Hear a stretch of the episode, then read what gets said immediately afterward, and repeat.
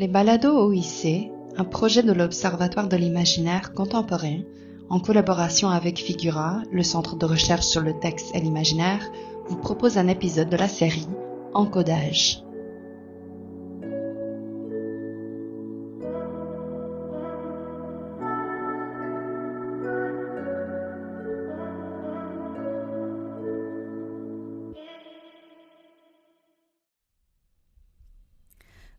À toutes et à tous et bienvenue au troisième épisode de la série Encodage des balados OIC. Pour celles et ceux qui nous écoutent pour la première fois et qui ne seraient pas familières et familiers avec notre émission, les épisodes de la série Encodage se veulent un complément aux anthologies Encodage, des lettres thématiques mensuelles envoyées le troisième vendredi de chaque mois à nos abonnés. Ces lettres sont composées de contenus provenant des sites web de l'écosystème numérique de l'Observatoire de l'imaginaire contemporain, du laboratoire NT2 et du Centre Figurant. Par ces lettres et par les épisodes de la balado encodage sont revalorisés d'anciens contenus de recherche, soit des articles, des enregistrements de conférences, des tables rondes, etc., auxquels s'ajoutent de nouvelles discussions qui posent un regard actuel sur ces archives. L'épisode d'aujourd'hui porte sur l'imaginaire de la fin. Ça aurait dû être un épisode un peu spécial et un peu rétro. Malheureusement, il en fut autrement. Il y a 25 ans, soit en 1996, trois chercheurs créent une petite équipe de recherche qui s'intéressera aux diverses manifestations de la faim en littérature et au cinéma, ainsi qu'au fondement de cet imaginaire. Il s'agit de Bertrand Gervais, Anne-Hélène Clich et Jean-François Chassé, tous trois professeurs au département d'études littéraires de l'UCAM, et avec qui nous avions enregistré une discussion afin d'effectuer un court retour sur ce chantier de recherche 25 ans plus tard. Or, L'ordinateur sur lequel était sauvegardé le fichier de cet enregistrement a trouvé sa fin, victime de son obsolescence programmée et d'une mise à jour de trop. Gardant toujours espoir de récupérer un jour les fichiers perdus, nous avons tout de même décidé de choisir un nouveau contenu pour cet épisode de Balado. Vous entendrez ainsi une conférence de Bertrand Gervais intitulée It would be unbearable to look at directly ou Comment apprivoiser le pire de l'histoire, une conférence donnée dans le cadre d'une journée sur les échos du 11 septembre dans la littérature contemporaine qui s'est tenue le 23 août 2019 à l'Université Sainte-Anne en Nouvelle-Écosse. À mi-chemin entre les ruines d'Hiroshima et le Ground Zero de New York, Bertrand Gervais explore son rapport à la violence extrême, à l'imaginaire de la faim et la représentation de l'irreprésentable en littérature contemporaine. Bonne écoute.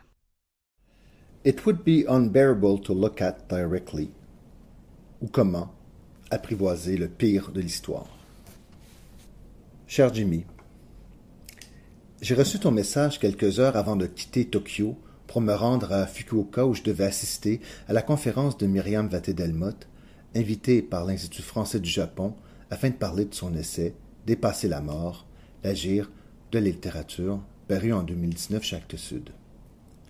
Son texte porte sur les deuils et sur la capacité de la littérature à mettre des mots sur le choc et la détresse ressentis face à l'inacceptable que représente la mort de l'autre. Le cœur de son message est simple, du moins dans sa formulation, et je la cite C'est grâce aux mots que l'on sait être seul face au désastre. Fin de la citation. C'est grâce aux mots, donc, grâce à l'écriture et à la littérature, que le silence peut être brisé et la douleur atténuée. J'étais dans une salle, assis sur une chaise inconfortable, de ces chaises qui font regretter d'être là, les jambes et les bras croisés, et je méditais sur la réponse que j'allais te donner. Je dois avouer que j'étais ambivalent. Je ne savais toujours pas quel angle adopter, quelle nouvelle dimension de mon rapport aux attentats terroristes du 11 septembre 2001 explorer, surtout en contexte québécois. À vrai dire, j'étais sur le point de me retirer faute d'un véritable sujet, mais je procrastinais. Je n'aime pas me désister, ni revenir sur ma parole. Après Fukuoka, il était prévu que nous partions pour Hiroshima, à une heure de train. Hiroshima, oui. Je désirais visiter le musée et le vaste parc du mémorial de la paix de cette ville bombardée il y a maintenant presque 75 ans. Je voulais voir le dôme de Jenbaku, ce bâtiment en ruine qui symbolise à lui seul, à quelques 140 mètres de l'hypocentre de la déflagration, l'incontestable puissance d'une bombe atomique. C'est ici que le XXe siècle a basculé dans une nouvelle ère, l'âge atomique, dans lequel nous sommes toujours effrayés à l'idée de provoquer l'apocalypse. La Shoah, le largage des bombes sur Hiroshima puis Nagasaki, geste faiblement motivé au milieu de l'été 1945, et tous les autres conflits qui se sont succédés depuis, n'ont cessé de nous convaincre de notre très grande capacité à nous détruire nous-mêmes, nous et notre planète. Et c'est dans le tramway vers le musée, des écouteurs dans les oreilles pour me couper de la réalité trop crue de ma présence dans cette ville, que j'ai décidé de ne pas me désister, mais au contraire de t'écrire et de me mettre à réfléchir à mon propre rapport à la violence extrême. Je ne te cacherai pas que mon trouble a commencé dès que je suis sorti du Shinkansen pour me trouver dans la gare. Une affiche annonçait Welcome to Hiroshima. Et en lisant l'affiche, l'émotion me submergeait. Après toutes ces années à explorer les suites de la Seconde Guerre mondiale et l'imaginaire atomique, cet imaginaire de la fin qui ne nous lâche plus, je me retrouvais enfin sur les lieux du Ground Zero. J'avais déjà été, à l'été 2009, à Los Alamos, au Nouveau-Mexique, là où le Manhattan Project avait permis le développement de la bombe atomique. J'avais visité le Bradbury Science Museum, dédié au projet Manhattan, et où l'on retrouve encore des répliques des deux bombes, Little Boy et Fat Man, qui ont été larguées. Dix ans plus tard, je me retrouvais à l'autre bout de ce récit, là où Little Boy avait finalement explosé, semant la mort à des kilomètres à la ronde et sur de nombreuses années. Évidemment, depuis, la ville a été reconstruite. Hiroshima compte plus d'un million d'habitants. Capitale économique de la région, la ville rayonne depuis un centre qui est le Ground Zero, que symbolise le dôme de Jenbaku. Tout autour du parc et du mémorial, les grandes avenues favorisent la circulation urbaine, les édifices se multiplient, ainsi que les panneaux publicitaires. Ce qu'il reste du bâtiment de ce qui était auparavant le palais d'exposition industrielle de la préfecture d'Hiroshima s'impose comme un trou noir de l'histoire qui attire vers soi tous les regards. Comment l'édifice a-t-il fait pour résister à l'explosion? Pourquoi a-t-il été épargné de la destruction dès lors qu'il n'était plus que ruine menaçant de s'effondrer? Le dôme fait en quelque sorte un pied de nez au paradoxe des ruines de Marc Auger. Comme le souligne l'anthropologue dans Le temps en ruine, ce paradoxe dit que c'est au moment où nous possédons la plus grande possibilité de destruction et d'anéantissement, et je le cite, que les ruines vont disparaître à la fois comme réalité et comme concept. Si les ruines, châteaux, colisées, tours et édifices parlent d'une violence subie dans un passé récent ou lointain, si elles attestent par leur seule présence d'un acte de destruction majeur, leur absence, leur effacement parlent d'une violence encore plus grande, car elle ne laisse plus rien surnager. Tout, à Hiroshima, a été détruit en poussière dans un rayon de deux kilomètres. Et on estime que sur les 90 000 édifices et bâtiments de la ville, plus des deux tiers ont été entièrement détruits. Tout a été soufflé, sauf le dôme, témoin inattendu et pérenne de la folie humaine. Le dôme vient marquer un territoire. Il est une borne à caractère historique et c'est pour cette raison qu'il attire l'attention et suscite l'émotion. Comme les ombres blanches et la pluie noire, il est l'une des figures clés de notre reprise imaginaire de cet événement. Notre manière de marquer un territoire est essentiellement sémiotique. Il nous faut des signes structurés en séquences pour nous permettre de circuler dans la densité de l'expérience humaine et de nous y retrouver dans les grandes étapes de notre parcours. Si, sans m'en rendre compte, j'ai suivi un signe de piste qui m'a conduit aux deux limites d'un récit apocalyptique, après en avoir exploré le centre sous la forme d'une recherche sur l'imaginaire de la fin contemporain, par cette même voie, j'ai aussi fait se croiser deux événements historiques, distincts l'un de l'autre et pourtant en étroite résonance. Car j'ai commencé par me rendre à l'hiver 2002 sur les lieux de Ground Zero dans le Lower Manhattan, là où se dressaient les tours jumelles du World Trade Center. Manhattan comme Hiroshima. Par un étrange retour du refoulé, les Américains ont rapidement désigné comme un Ground Zero cet amoncellement de béton, d'acier et de poussière. L'analogie était à la fois justifiée, c'est l'endroit précis d'une destruction massive, et superficielle, car il n'y a rien de comparable entre la déflagration d'une bombe atomique et l'effondrement d'édifices en flammes, même les plus hauts du monde. Longtemps, avant de me rendre au dôme de Junbaku, j'ai été au Ground Zero new-yorkais. Le musée n'était pas encore construit, évidemment, mais un belvédère avait déjà été monté de façon sommaire avec des poutres de bois, et il permettait d'avoir une vue plongeante sur le trou, ou plus précisément sur le chantier du World Trade Center. Car il fallait nettoyer l'espace, encombré par des milliers de tonnes de ciment et de débris amoncelés. Du belvédère, on pouvait voir des camions et des grues, une intense activité humaine, comme sur un chantier de construction le paysage dévoilé était plus proche d'une photographie d'Edward Burtynsky que d'un tableau de Jérôme Bosch. L'émotion sur le belvédère était vive. Appuyés contre la rambarde de bois, nous constituions une communauté improvisée, muette, face à un spectacle macabre malgré tout. Mais le paysage qui nous était offert était avant tout intérieur. Il signifiait par la négative. Au lieu de camions et de montagnes de débris, il aurait dû y avoir de vertigineux édifices et un flux constant de passants.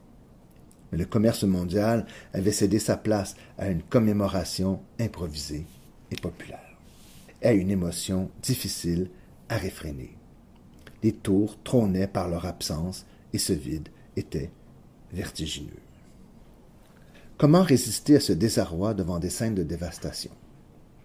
Dans Parallel Lines de 2004, le documentaire très personnel de Nina Davenport sur les attentats, la réalisatrice nous explique que, sur le site de Ground Zero, incapable de regarder par elle-même le trou, elle a commencé à observer les gens tandis qu'ils revenaient du belvédère.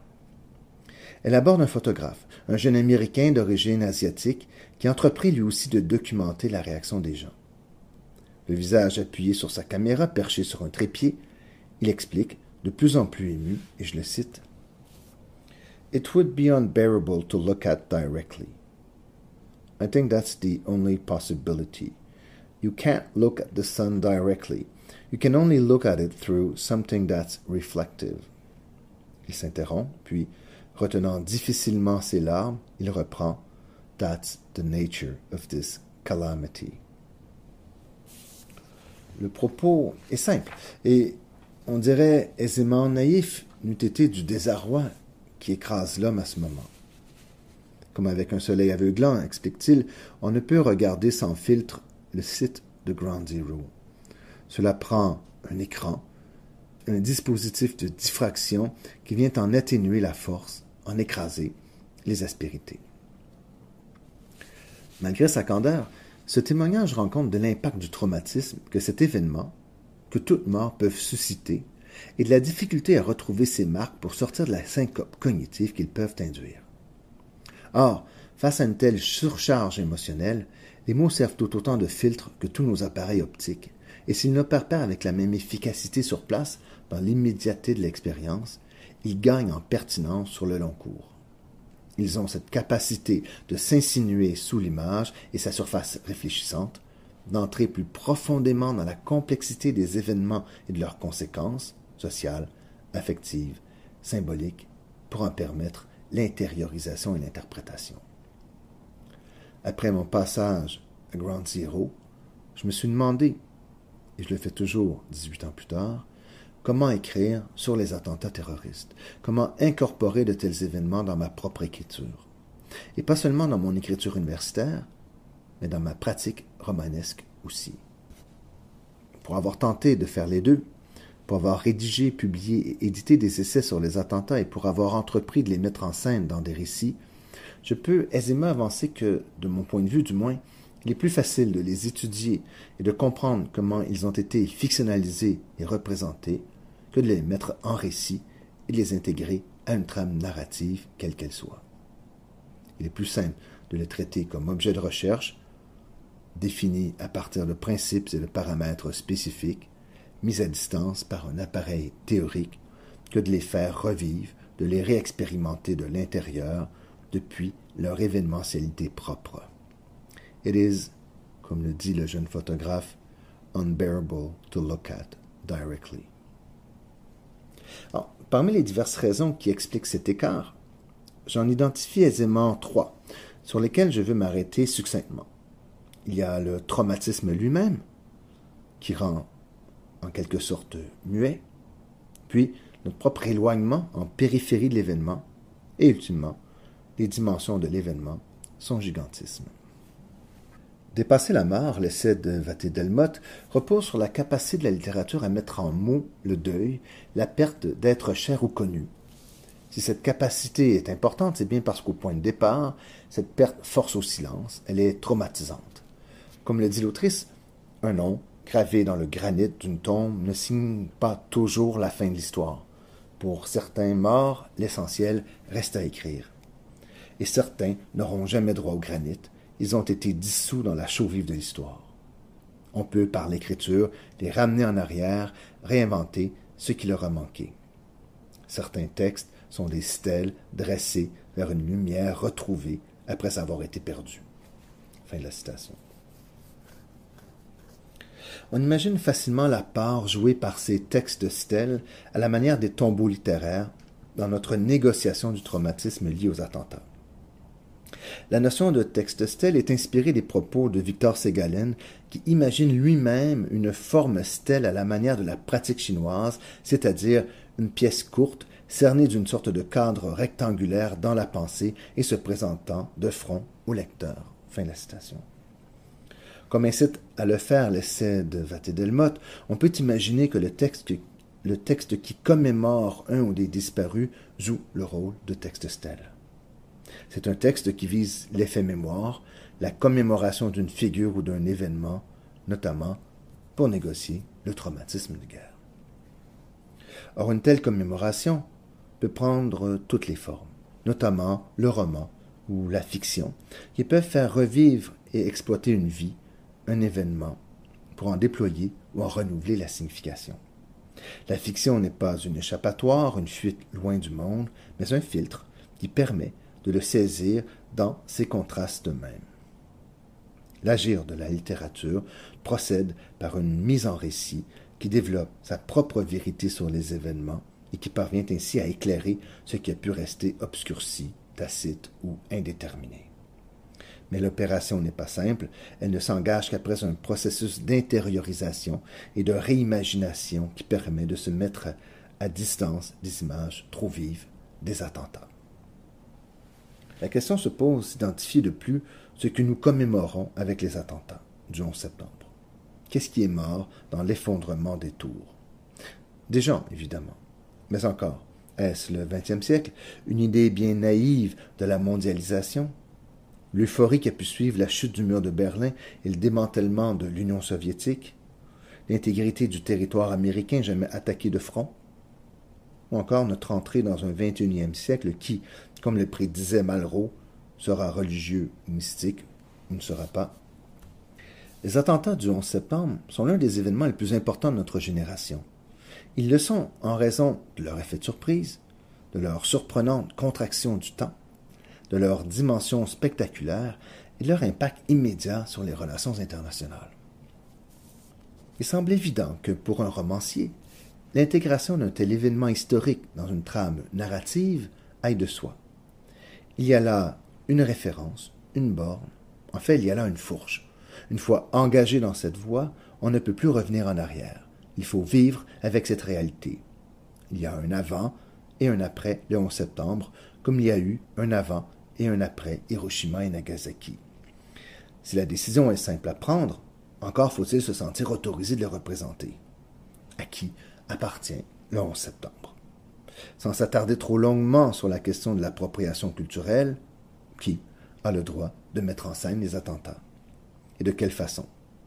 Lorsqu'on est à la périphérie d'un tel événement historique, comme nous le sommes au Québec, jusqu'où pouvons-nous nous rendre dans sa mise en récit et en intrigue?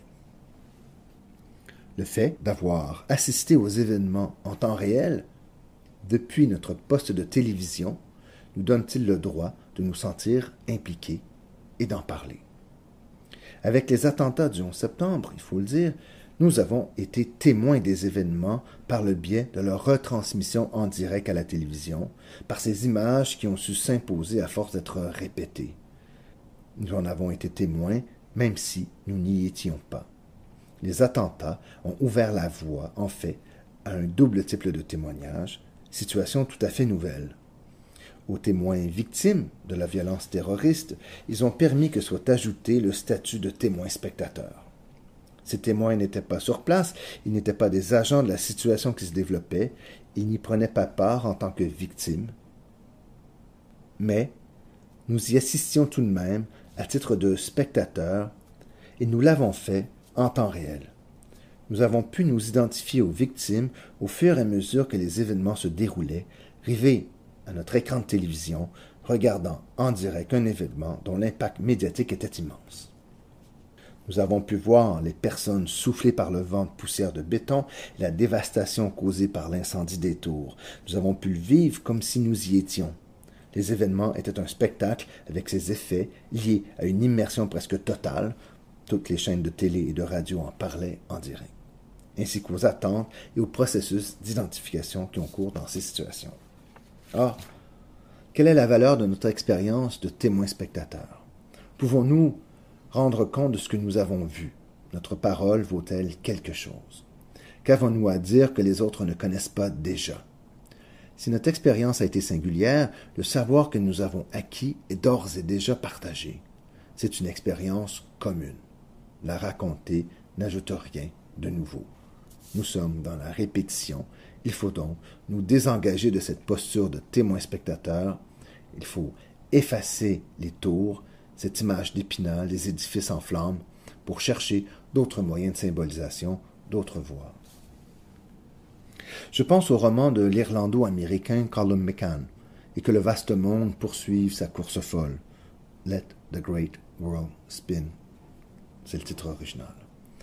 Le sujet principal de son roman, ce n'est pas l'événement lui-même, mais son étonnante préfiguration par l'exploit que le fil de ferriste Philippe Petit a réalisé en 1974 lorsqu'il a entrepris de traverser l'espace entre les deux tours du World Trade Center sur un fil de fer qu'il avait lui-même tendu avec des acolytes. Les tours venaient à peine d'être construites et n'étaient pas encore occupées. Le roman de Mécan oscille entre l'année de cet exploit, 1974, et le poste, 11 septembre. Il fait entrer en résonance les deux périodes les événements se répondant étrangement l'un l'autre. Mécan insère même dans son texte une photographie historique de Petit, captée en contre-plongée entre les deux tours. Son fil de fer bien en vue, et, étonnamment, en arrière-plan, un avion de ligne visant l'une des deux tours. Le faisant en fait par effet d'écrasement lié à l'objectif téléphoto utilisé. La photo de Petit et son exploit deviennent, dans l'espace du roman, une préfiguration des attentats, comme dans une logique testamentaire. Mettre en récit les attentats depuis la périphérie, étant à la fois distant et proche, fragilisé bien qu'à l'abri, perturbé non pas tant dans notre quotidien que dans notre vision du monde, c'est rechercher le fil, la perspective qui donnera aux attentats une nouvelle dimension une perspective qui relancera leur compréhension et interprétation.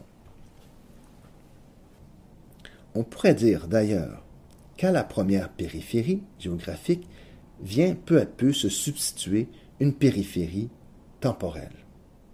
C'est-à-dire que, comme nous nous éloignons de plus en plus des attentats et leurs effets immédiats, la distance initiale ne plus jouer de la même façon.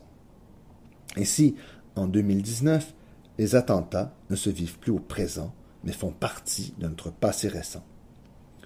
Les jeunes adultes d'aujourd'hui, qui viennent juste d'atteindre la majorité, n'étaient pas nés au moment de l'événement. Cette périphérie temporelle est libératrice. Le roman de Mécan exploite justement cette périphérie temporelle des attentats, jouant sur leurs bords passés et futurs, sur l'exploit de petits déclinés au passé, et sur la situation de personnages évoluant dans l'après-coup des attentats. Il faut penser, comme le fait McCann, la violence dans la durée. Penser la violence dans le temps et exploiter sur le long cours tous les événements que le sort peut avoir réunis.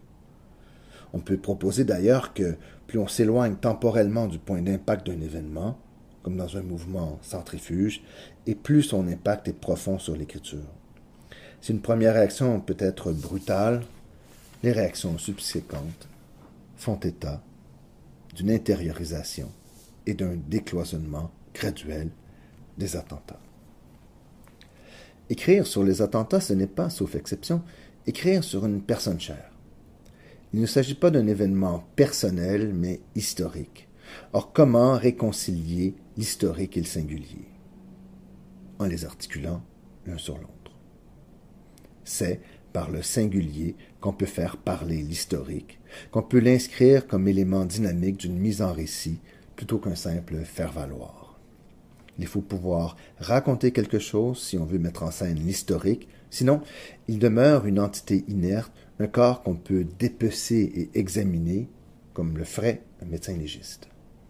C'est par le récit qu'on peut faire revivre ce corps, ne serait-ce que temporairement. Ce passage par le singulier, ce renversement de la lunette, un roman tel que extrêmement fort et incroyablement près, Extremely Loud and Incredibly Close, de Jonathan Safran Foer, le fait de façon toute simple. Foer met en scène Oscar, un jeune garçon qui a perdu son père dans les tours du World Trade Center et qui cherche à savoir comment, très précisément, il a trouvé la mort, de façon à régler l'incertitude qu'il tenaille et à parvenir à lancer de manière positive un processus de réconciliation avec soi-même et avec sa perte. Oscar ne parvient plus à vivre avec cette indétermination qui l'obsède, le flou autour de la mort de son père. Foer a bien saisi que, pour qu'un processus figural puisse s'enclencher, et par conséquent un processus imaginaire, pour qu'une figure puisse enfin se concrétiser, se développer, et avec elle un espace figural qui permettra les synthèses, il faut qu'il y ait un processus de désignation. Il faut que la figure soit nommée, dans ce cas-ci, que la façon de mourir du père soit identifiée pour que le processus s'amorce. Tant que ce point d'ancrage est absent, la pensée fait du surplace et aucun chemin de sortie ou de traverse ne peut apparaître.